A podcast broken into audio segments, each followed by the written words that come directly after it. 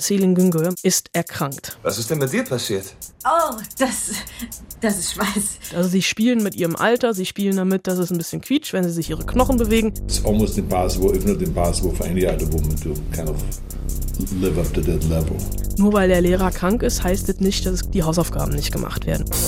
It's. Die Spoil-Susen. Eine Fritz-Seehilfe. Mit Anna Wollner und Celine Güngler. Hallo und ähm, herzlich willkommen zu den Spoilsusen, dem Fritz Film- und Serienpodcast. An dieser Stelle stellen wir euch jede Woche die neuesten Filme im Kino, die neuesten Serien im Streaming-Angebot des Internets vor und ähm, ich habe meistens auch noch Menschen getroffen, die mit diesen Filmen und Serien irgendwas zu tun haben. Wenn ich von wir spreche, habe ich an dieser Stelle eine traurige Nachricht zu verkünden. Selin Güngör, mein Sparing-Partner bei den Spoil-Susen, ist erkrankt. Mein Name ist Anna Wollner und normalerweise würde Selin euch an dieser Stelle begrüßen. Aber Selin liegt mit einer fetten Erkältung zu Hause. Ich würde ja jetzt sagen, es liegt daran, weil sie am Wochenende nicht in Parasite gegangen ist, was ich hier eigentlich in der letzten Folge als Hausaufgabe aufgetragen habe. Sie allerdings streitet jedwede, jede Korrelation der Ereignisse damit ab, ähm, hat aber trotzdem zur Folge, dass wir, also ihr und ich, das jetzt irgendwie gemeinsam wuppen müssen. Ein Spoil-Susen-Podcast mit nur einer Spoilsuse. Ähm, aber dennoch versuche ich mit euch ein bisschen über Terminator zu reden, nämlich Terminator Dark Fate. Ich habe Arnold Schwarzenegger und Linda Hamilton getroffen, was ein sehr lustiges Treffen war. Und wir reden über einen Film, für den ihr in drei Wochen noch nicht mal ähm, das Sofa verlassen müsst. Es sei denn, ihr wollt ihn in den nächsten drei Wochen sehen, dann könnt ihr kurz ins Kino. Es ist nämlich eine Amazon Prime-Produktion. Brittany Runs a Marathon, die diese Woche im Kino ist und in drei Wochen schon beim Online-Streaming-Anbieter. Und wir reden über eine Serie, die jetzt schon da ist, nämlich die ähm, wunderbare Serie Modern Love von einem meiner Lieblingsregisseure, John Carney. Aber zuerst zu etwas ganz anderem. Selin hat geübt, hätte an dieser Stelle natürlich gesagt, I'll be back. Aber naja, das mach jetzt ich. Wer bist du? Mein Name ist Sarah Connor. So einen wie dich habe ich noch nie gesehen. Fast wie ein Mensch. Ich bin ein Mensch. Warum sorgst du dich um sie? Weil ich sie war. Ja. Große Worte geschwungen, nicht von Arnold Schwarzenegger und auch nicht vom Terminator, sondern von Sarah Connor und der kybernetisch weiterentwickelten Grace. Und gehört haben wir auch noch die junge Dani Wamos, ein Mädel, die so ein bisschen ja die Rolle von John Connor einnehmen wird in diesem Film. Terminator Dark Fate unter der Regie von Tim Miller. Den wiederum kennen wir von Deadpool. Das war nämlich äh, sein letzter großer Film. Ähm, und da wissen wir auch, wie der gute Mann so ein bisschen zu Gewalt steht, etc. Jetzt Terminator Dark Fate, der sechste im Franchise und die Idee auch von Ur-Terminator-Regisseur und Entwickler und Drehbuchautor und Pipapo James Cameron, der hier allerdings wirklich nur die Idee gegeben hat und es wird ein bisschen kompliziert. Terminator Dark Fate Nummer 6 schließt nämlich direkt an an Terminator 2 Tag der Abrechnung von 1991 und wenn ich direkt sage, dann meine ich, dass wir eigentlich 27 Jahre in der Zeit springen müssen, aber dass wir alles, was wir zwischendrin in Terminator 3, 4 und 5, die natürlich ganz anders hießen, ausblenden müssen. Es ist ein Film, in dem Arnold Schwarzenegger als Terminator zurückkommt und es ist allerdings, und das finde ich das wunderbar Erfrischende daran, ein Film, der den Frauen gehört. Also Sarah Connor, Grace und Dani Ramos, die sich hier in einer Geschichte ähm, durch die Landschaft navigieren müssen. Ich möchte nicht zu viel verraten, aber ähm, es ist ein Film, bei dem man gefühlt, wie immer das so ist, wenn es um Zeitreisen geht etc., jedwege, jedwede Logik über Bord werfen muss. Ähm, und dennoch hatte ich ähm, das Gefühl, dass ich mich sehr gut unterhalten gefühlt habe in diesem Film, weil einfach die Action relativ gut, stimmig, trashig, Terminator-mäßig ist. Und auch die Chemie zwischen Sarah Connor und ähm, Arnie als ähm, T800 sehr gut funktioniert hat. Und ähm, das muss, muss nicht unbedingt heißen, dass es eine gute Chemie war oder eine positive Chemie zwischen den beiden. Aber es ist ähm, so, ja, schönes Blockbuster-Kino, bei dem man, wenn man reingeht, an der Kasse das Gehirn abgibt, wenn man zu tief in den Popcorn-Eimer guckt, nicht wirklich was verpasst hat, äh, bei dem Nachdenken nicht so richtig angebracht ist. Ich hätte mich an dieser Stelle sehr gerne mit Celine Günger über den Terminator gestritten, vermutlich. Ähm, sie hätte jetzt schon wieder gefragt, warum brauchen wir das überhaupt? Da hätte ich dann gesagt, brauchen wir überhaupt nicht. Aber es ist halt einfach gerade Trend, äh, Franchises aus den 80ern beziehungsweise 90ern zu rebooten und nochmal zu machen. Und es ist nun mal die Paraderolle von Arnold Schwarzenegger und der hat sie hier auch äh, wieder inne. Und ja, wir wissen alle, Arnold Schwarzenegger ist mittlerweile über 70 und ein bisschen eingerostet. Wir wissen auch, Sarah Connor bzw. Linda Hamilton ist mittlerweile über 60 und vielleicht auch ein bisschen eingerostet. Aber sie spielen damit. Also sie spielen mit ihrem Alter, sie spielen damit, dass es ein bisschen quietscht, wenn sie sich ihre Knochen bewegen, beziehungsweise ihre Gliedmaßen bewegen, vor allem der beim Terminator natürlich. Und ähm, man braucht schon eine gewisse Portion Selbstironie, um sich diesen Film angucken zu können. Und die richtigen Hardcore-Fans, die werden hinterher vielleicht rausgehen und sagen, also inhaltlich macht das ja alles überhaupt keinen Sinn, das würde ich sofort unterschreiben. Aber trotzdem hatte ich das Gefühl, ich habe mich ähm, ein bisschen unterhalten gefühlt. Und unterhalten gefühlt habe ich mich vor allem auch bei meinem Treffen mit Arnold Schwarzenegger und Linda Hamilton. Denn ähm, die sind ja schon so ein bisschen ein Serien-Action-Dream-Team. Und die im Doppelinterview zu haben, war schon ein bisschen absurd lustig. Vor allem, äh, weil ihr euch das so vorstellen müsst, also er kommt aus Österreich, lebt schon sehr, sehr lange in Amerika und er spricht konsequent Englisch. Das ist natürlich einmal der Höflichkeit geschuldet, weil Linda Hamilton neben ihm sitzt und die einfach kein Deutsch kann. Und ähm, er hat dabei dann aber auch, also beim Englisch sprechen, diesen wunderbaren österreichischen Akzent. Und die einzigen beiden deutschen Wörter, die gefallen sind, sind Schnitzel und Haselnussschnaps. Schnitzel und Haselnussschnaps sind natürlich auch erstmal die ersten beiden Wörter, die mir einfallen, wenn es um den Terminator geht. Aber das ist ein ganz anderes Thema. Ähm, wunderschön fand ich auch, dass sie am Ende Küsschen verteilt hat, also echte. Ähm, ich würde jetzt nicht unbedingt behaupten, dass wir mit Zunge geküsst haben, aber ich kann sagen, ich habe Sarah Connor geküsst. Also es war halt nur auf die Wange, aber trotzdem. Und Arnold Schwarzenegger ist natürlich auch stolz wie Oscar, jetzt als Terminator wieder am Start zu sein. I was happy from the time um, Jim Cameron told me the storyline and asked me to come back. When he told me that he uh, wants to bring Linda back, I was happy from that moment on. The whole year of preparation and then to actually shoot the movie. I have always been a big fan of Linda's because I thought that she has created or she has raised the bar really high for women action uh, heroes. Mm-hmm. Uh, there was no one before 1984 that has played a character like that that was totally believable. I mean, yes, we have seen you know Wonder Woman and Superwoman and all those kind of things that had supernatural powers, but there was not anything like that. And especially then in, in Terminator 2 when she came back and she was absolutely ripped and really made it totally believable that she is this action woman and the way she handled the weapons and all that stuff. So she raised the bar really high, and I think it was it's it's almost impossible, if not impossible, for any other woman to kind of live up to that level. Ja, der Grund, warum Arnold Schwarzenegger unbedingt noch mal einen T800 spielen wollte, war natürlich der, dass ähm, James Cameron ihn überzeugen konnte von der Geschichte her und weil er wusste, dass Linda Hamilton dabei sein wird. Und es hat ihm auch nichts ausgemacht, dass er sich ein Jahr lang körperlich vorbereiten musste und die Dreharbeiten sowieso nicht. Das steckt ein Arnold Schwarzenegger immer noch sehr, sehr gut einfach so weg. Aber er ist halt einfach ein großer Fan von Linda Hamilton, wobei das würde ich auch sagen, wenn sie direkt neben mir sitzt und mich böse anguckt. Aber er meint, ähm, sie hätte halt mit Sarah Connor die Messlatte damals wirklich für weibliche Actionhelden hochge sehr, sehr hochgelegt. Und wenn ich äh, meine, damals, dann meinen wir natürlich wirklich 1984, das Jahr, in dem der erste Terminator ins Kino kam. Und er sagt, da gab es einfach keine ähnliche Figur, also eine Figur, die glaubwürdig war, eine weibliche Actionfigur.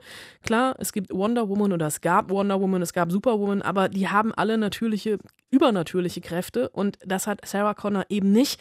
Und gerade in Terminator 2 war sie absolut glaubwürdig und konnte sehr, sehr gut mit den Waffen umgehen und sie ist einfach bis heute unerreicht.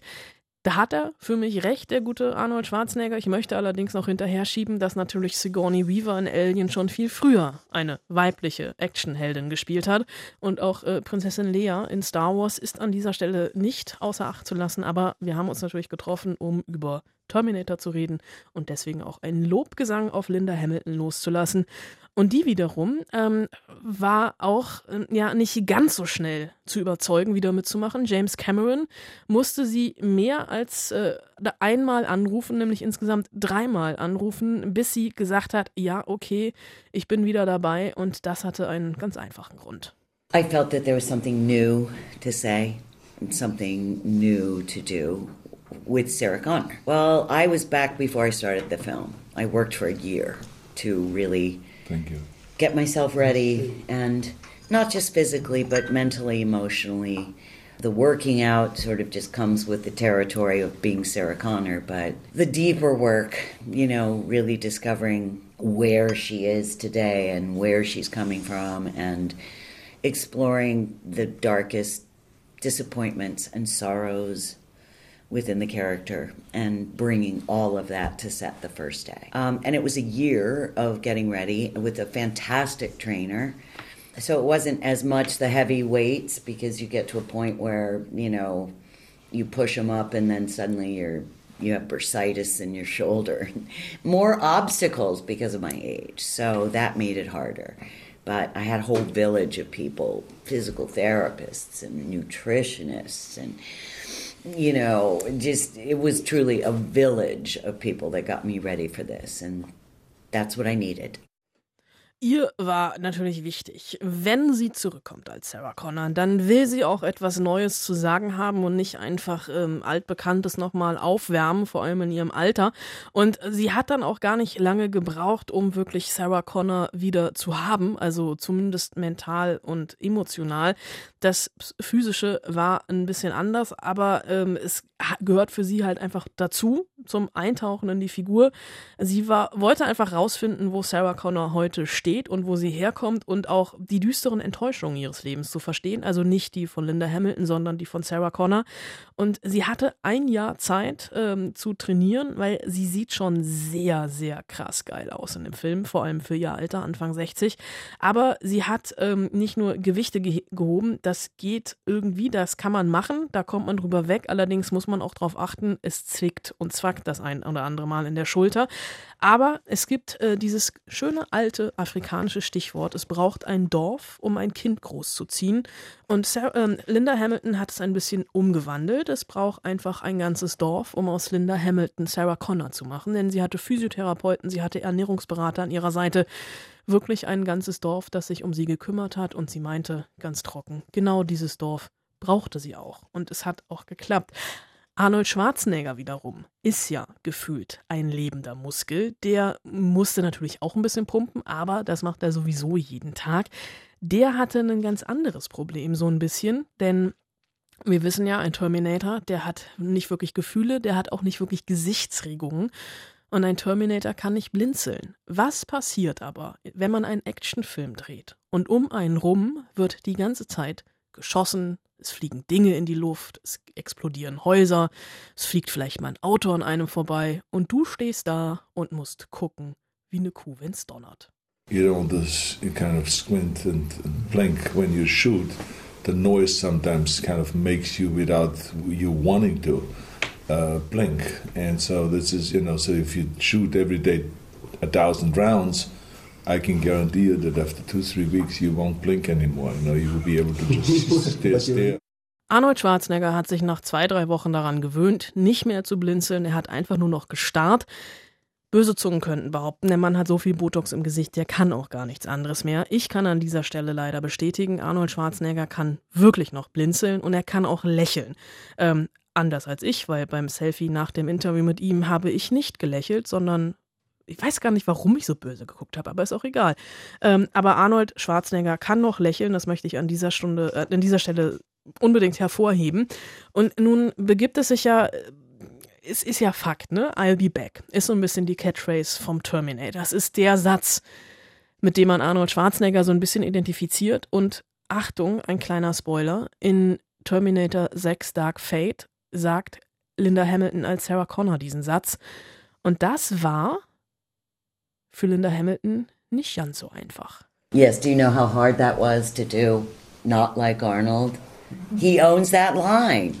So no matter how I said it, it sounded like me pretending to be Arnold, and I would try to give it my own voice. I go, is that is that right? And you go, and, and Tim would go, no, sounds like Arnold. And I go, okay, how about this? And we would do it again. And he goes, sounds like Arnold. We had to do that many, many times to give it Sarah Connor's voice. Now you know what I go through. Sie hat natürlich versucht, nicht zu klingen wie Arnold Schwarzenegger beziehungsweise wie der Terminator bei diesem Satz. Aber gerade am Anfang, egal was sie es gemacht hat, wie sie es gemacht hat, sie klang immer ein bisschen wie ein Abklatsch von Anis Variante. Deswegen äh, hat es relativ lange gedauert, bis sie wirklich nach Sarah Connor klang bei diesem Satz und Arnold hat dann ja noch hinterhergeschoben, naja, jetzt weißt du, was ich durchmache. Ähm, apropos durchmachen, Fun Fact am Rande, Arnold Schwarzenegger, wirklich ein Schrank von einem Mann, der auch eine unglaubliche Ausstrahlung immer noch hat im Interview und der auch Witze macht. Also wirklich sehr, sehr viel lacht. Ihr hört das ja immer mal wieder äh, in, in, den Tönen. Ähm, es war, wir hatten wirklich Spaß.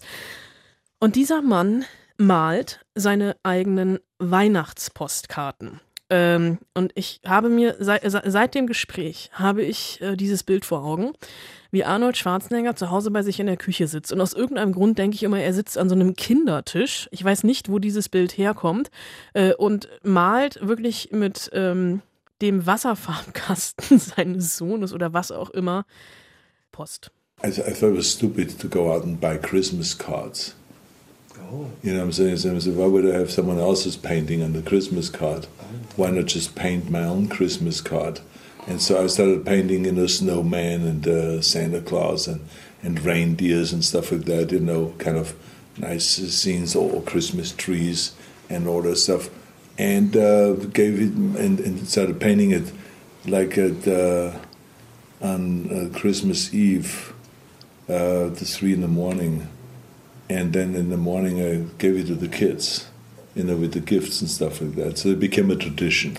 Ich ähm, erwarte eigentlich seit diesem Gespräch, dass auch ich kurz vor Weihnachten eine Weihnachtskarte von Arnold Schwarzenegger im Briefkasten haben werde. Ich gehe aber nicht davon aus, obwohl er mittlerweile sehr viele davon malt, ähm, mal mit Schneemännern drauf, mit dem Weihnachtsmann, mit Rentieren und am Weihnachtsmorgen bekommen normalerweise dann die Kinder diese Karten. Das ist mittlerweile Tradition geworden.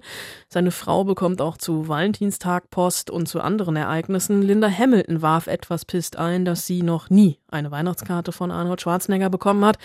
Deswegen erachte auch ich es als relativ unwahrscheinlich, ähm, dass ich eine bekommen werde. Falls das doch der Fall sein sollte, werde ich euch natürlich darüber informieren. Er hat aber auch noch nicht mal nach meiner Adresse gefragt. Ähm, insofern, äh, aber wer weiß, also die Wege des Herrn sind unergründlich und auch die Wege eines Arnold Schwarzeneggers beziehungsweise der Weihnachtspostkarte eines Arnold Schwarzeneggers sind ähm, unergründlich. Was allerdings nicht unergründlich ist, ist die Liebe von Arnold Schwarzenegger zur Umwelt. Er war ja mal Gouverneur von Kalifornien als Republikaner tatsächlich. Er hat aber äh, schon sehr oft und sehr deutlich gemacht, was er von Trump hält und ähm, ist Umweltaktivist, mehr oder weniger. Er, er, ernährt sich zum Beispiel, und das finde ich schon wieder eine absurde ähm, Interpretation, 75 Prozent seiner Zeit vegan, 25 Prozent allerdings isst er dann doch Fleisch. Aber er hat im Moment ähm, tatsächlich große Bewunderung für Greta übrig. I think that Greta, for instance, lends her voice in the right way because you know, it's the children that get affected down the line. And uh, so she's trying to make grown ups aware of look, when you screw up today, you're not screwing up your life, you're screwing up my life. Mm-hmm. And uh, I think that's a powerful message. And uh, it's also a powerful message when a child says, look, you grown up supposed to teach us young kids, you know, how to go and live life and how to get smarter, but you're not a good example. you know, you're selfish. You only think about corporate profits and about uh, all that rather than thinking about the health of the people. And you're not keeping your promises, you keep saying, you keep making commitments. Greta zum Beispiel nutzt ihre Stimme genau an der richtigen Stelle, sagt er, denn es sind ja vor allem Kinder und junge Menschen, die vom Klimawandel betroffen sein werden. Und sie versucht Erwachsene einfach genau darauf aufmerksam zu machen, so von wegen nach dem Motto, wenn ihr es heute verkackt, verkackt ihr nicht euer Leben, weil ihr seid irgendwann tot, sondern unseres. Und er findet das schon eine sehr kraftvolle Botschaft, genauso wenn jugendliche Erwachsene darauf aufmerksam machen, dass eigentlich die den Jüngeren etwas beibringen sollten und es jetzt genau andersrum ist, wie man zum Beispiel nachhaltig leben sollte, aber ähm, die Erwachsene sind einfach kein gutes Beispiel. Die meisten Erwachsenen sind egoistisch, nur auf ihren eigenen Vorteil bedacht, anstatt sich um das Gemeinwohl zu kümmern und geben nur leere Versprechen ab, die am Ende eh nicht eingehalten werden. Ähm, eine Botschaft von Arnold Schwarzenegger, die ich an dieser Stelle einfach mal so stehen lasse. Und jetzt kommen wir zu etwas komplett anderem. Was ist denn mit dir passiert? Regnet es bei euch? Oh, das. Das ist Schweiß. Ich. Ich war heute laufen. Warum machst du denn sowas? Soll jemand hinter dir her oder so? Das ist, glaube ich, auch die Frage, die man mir stellen würde, wenn ich eines Tages anfangen würde, meine Laufschuhe anzuziehen und übers Tempelhofer Feld zu laufen. Denn ich bin froh, wenn ich gerade bis zur nächsten U-Bahn komme, beziehungsweise in den nächsten Kinosaal. Aber Brittany Runs a Marathon, ein Film, der äh, in dieser Woche in die Kinos kommt, beziehungsweise in drei Wochen auch schon auf Amazon Prime zu sehen sein wird, erzählt genau diese Geschichte. Es ist ein bisschen so eine Variante von Bridget Jones, nee, nur eben in Laufschuhen. Also eine junge, übergewichtige Frau Frau in der Lebenskrise will einmal um den Block laufen und läuft zwei Jahre später im New York Marathon mit. Und das Ganze das macht jetzt nicht unbedingt eindringlicher, basiert auf einer wahren Begebenheit. Ähm, der, die beste Freundin des Regisseurs steckte mit Ende 20 in einer Lebenskrise und hat dann durch das Laufen zu sich selbst zurückgefunden. Es klingt ein bisschen wie so ein Bestseller-Ratgeber, der in der Bahnhofsbuchhandlung vorne bei Ratgebern stehen würde, stehen könnte. Mir fällt jetzt gerade kein griffiger Titel ein, aber wenn Celine hier wäre, die hätte bestimmt einen.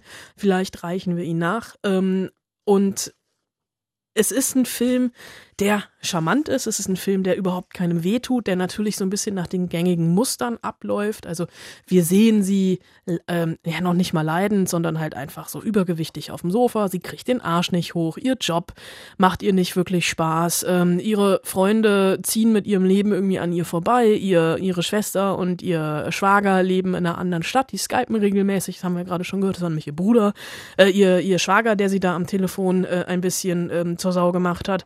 Und sie fängt dann halt wirklich einfach irgendwann zu laufen und wird immer besser. Wir sehen die Erfolge und dann kommt natürlich erstmal noch die große Krise. Sie hat einen Ermüdungsbruch im Bein, sie muss pausieren, ist mittlerweile mit in der Laufgruppe zusammen, hat eine neue Liebesbeziehung und dann kommt irgendwann der große Tag des Marathons und sie kann nicht, also wirklich der Tiefpunkt und es geht weiter und das ist natürlich so eine herzerwärmende Motivationsgeschichte diesem Motivationsbuch. Sowas wäre das nämlich. Selin, du fehlst mir. Komm bitte ganz bald wieder. Es ist so traurig und einsam hier ohne dich im Studio.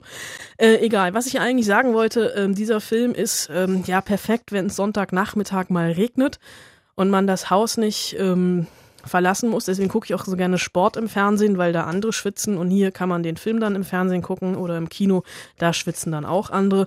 Also Brittany Runs a Marathon, ja, ähm, reiht sich ein in eine Reihe von Filmen über dicke Menschen, die nur glücklich sein können, wenn sie dünn sind. Und das ist eine ganz andere Geschichte, über die man an anderer Stelle nochmal diskutieren könnte, welches Frauenbild dieser Film vermittelt. Ich fand's ein bisschen naja. This is love at its absolute best. And it's beautiful sometimes. I can't bring a baby into the world with a man that I don't love. Don't do it because you're scared. You must own your actions in life. Oh! You alright? She hit me in my penis. I didn't mean to hit him in the penis. I meant to hit him in the balls. That's great.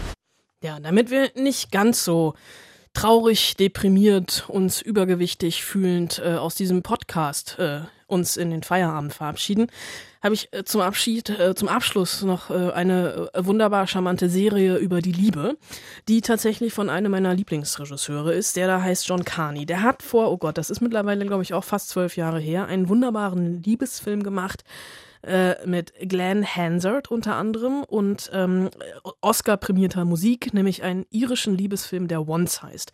Wenn ihr diesen Film noch nicht kennt, lasst alles stehen und liegen und guckt ihn euch sofort an, aber nehmt bitte Taschentücher mit, weil in Once geht es um ähm, die große Liebe, die man nur einmal haben kann, die Once heißt und die die beiden Protagonisten in dem Film gerade hinter sich hatten, sich aber trotzdem treffen und ineinander verlieben und gemeinsam musizieren und gemeinsam ähm, durch äh, Dublin laufen und über die Liebe reden und eigentlich wissen, sie sind füreinander gemacht, aber sie hatten diese große Liebe einfach schon. Und mit diesem Film hat John Carney für mich so ein bisschen den modernen Liebesfilm rundum erneuert. Und ich sage immer, das ist der schönste Liebesfilm seit Casablanca. Und eben dieser John Carney, der unter anderem auch keine Songs Save Your Life und Sing Street gemacht hat, also so Wohlfühl-Liebesfilme. Der hat jetzt für Amazon Prime eine Serie gemacht, die ja eben den passenden Namen hat, Modern Love. Und diese Serie wiederum basiert auf ähm, einer Kolumne in der New York Times, die absurderweise auch Modern Love heißt und in der ähm, Menschen immer von ihren Liebeserfahrungen erzählen. Das müssen auch nicht unbedingt immer gute Liebeserfahrungen sein und ähm, es geht einfach um die Liebe an sich, also um die Liebe und in wirklich all ihren Facetten und ähm, das macht, die erzählt die Serie wirklich sehr ruhig, sehr schön. Es sind acht Folgen, alle so um die 30 Minuten und ähm, es geht ähm, um unter anderem um ein Ehepaar, dessen Liebe eigentlich schon erloschen ist. Sie haben zwei pubertierende Kinder, die haben sich nichts mehr zu sagen und sitzen dann beim Therapeuten auf dem Sofa und fragen sich, was machen sie eigentlich hier?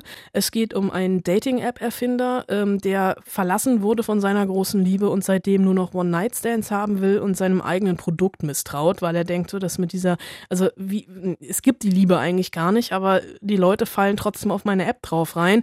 Und der wird von einer Journalistin eigentlich zu seiner Erfolgskarriere ähm, interviewt und dann irgendwann, ähm, als das Mikrofon schon aus ist, erzählt er ihr seine Liebesgeschichte und ähm, er fängt dann an, so ein bisschen darüber nachzudenken. Es geht an, auch noch um ein schwules Paar, das sich ein kind, kind wünscht und mit einer schwangeren Obdachlosen anbändelt, um das Kind von ihr ähm, zu übernehmen und dem Kind eine äh, Zukunft zu bieten.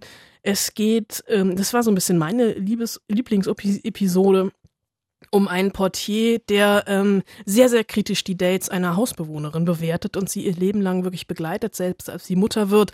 Es gibt ein missglücktes erstes Date, das, oder es ist ein zweites Date, das in der Notaufnahme endet. Es gibt einmal eine sehr, sehr rührende Episode über zwei Menschen, die sich erst im hohen Alter miteinander, äh, ineinander verlieben.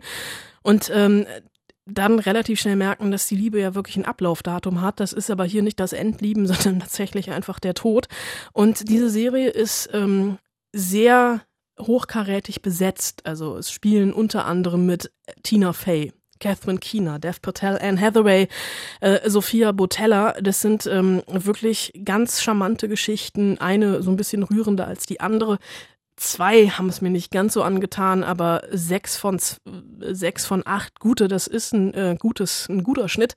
Und hat ja auch den Vorteil, ihr könnt einfach vorspulen, wenn ihr merkt, ihr kommt in diese Episode wirklich überhaupt nicht rein.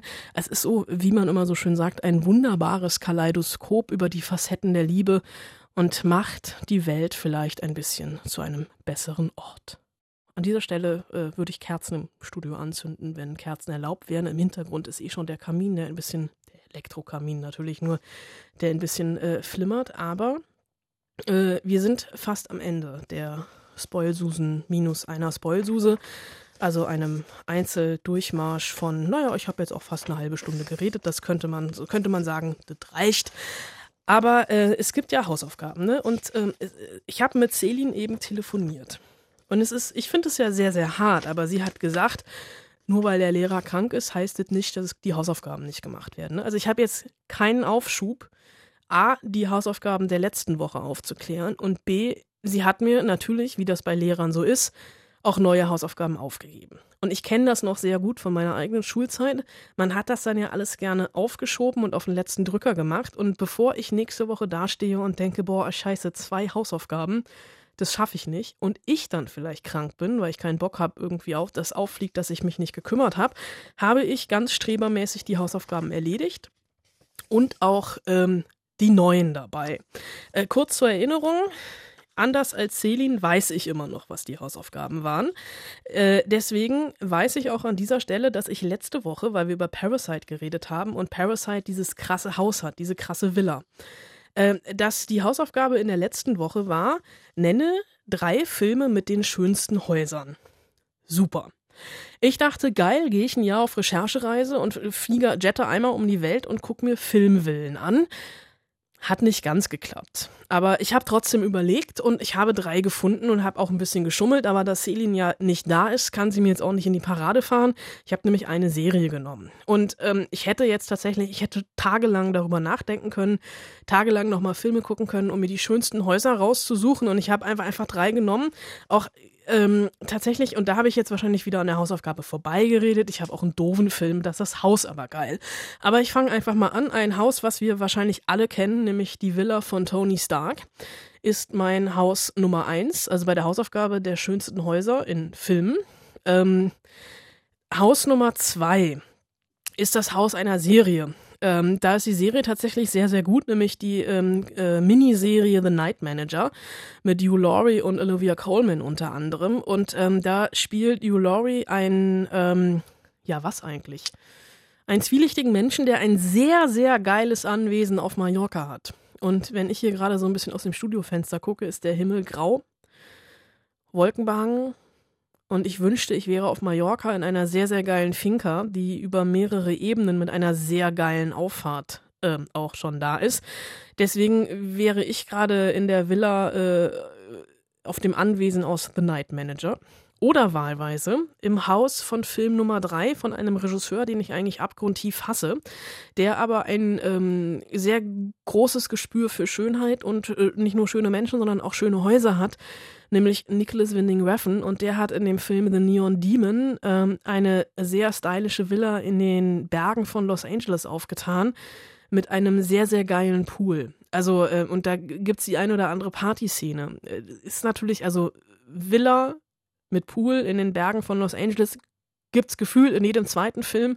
Aber die erste Villa, die ich wirklich vor Augen hatte, war diese Villa aus The Neon Demon, vor allem auch mit diesem Pool. Deswegen ist sie bei mir auf Platz Nummer drei oder eins, das weiß ich jetzt gar nicht mehr. Egal. Celine, du fehlst hier an jeder Ecke, weil du nicht aufpassen kannst, was ich hier schon wieder verbocke. Kommen wir aber nun zu Hausaufgabe 3 und die ist ein bisschen verbunden mit dem Ausblick auf die Spoilsusen der nächsten Woche. Da geht es nämlich unter anderem um die neue Netflix-Serie Wir sind die Welle. Da habe ich schon ein Interview mit dem Regisseur Dennis Gansel geführt und die Welle gab es schon mal 2006 als Film unter anderem mit Frederik Lau und Elias Einbarek. Und das ist eine wunderbare Überleitung zu Film, also zum Film, über den wir nächste Woche sprechen, nämlich Das perfekte Geheimnis von Bora Daktekin. Das ist der Typ, der Fuck You Goethe gemacht hat. Und der hat unter anderem mit Frederik Lau und Elias Embarek und mit Jella Hase und Caroline Herfurth und Florian David Fitz, Jessica Schwarz und Wotan Wilke Möhring einen Film gemacht, der heißt Das perfekte Geheimnis über ein soziales Experiment beim Abendessen, das wir bitte alle nicht nachmachen werden. Nämlich alle Handys kommen auf den Tisch. Während des Essens sind auf laut geschaltet und jede Nachricht, jede SMS, jede WhatsApp-Nachricht, jede E-Mail werden und jeder Anruf werden laut vorgelesen und oder angenommen auf Lautsprecher.